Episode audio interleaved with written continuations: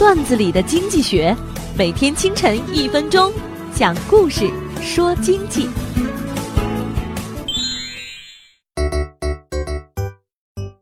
一天，悟空接到了唐僧发来的 email，信中说道：“悟空，为师知道你过得不是太开心，你要改改你的坏脾气。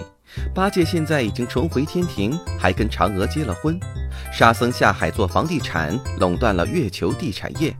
为师仰仗唐王玉帝的身份，要与女儿国国王结婚了。为师为你推荐一下，我看白骨精不错，你考虑下吧。”面对飞来的礼物，千万不要以为自己幸运。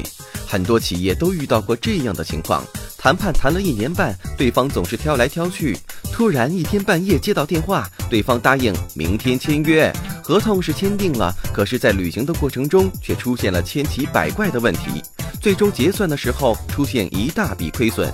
很多老板甚至发现自己很难履约，只有赔偿一笔违约金了事。对于飞来的生意，一定要权衡利弊得失。陷阱往往会在成交利益的诱惑之后逐渐显现。一个成熟的企业一定有一套完整的对外生意风险控制预案。本栏目由财经榜中榜之路上说头条与上升微电台联合制作。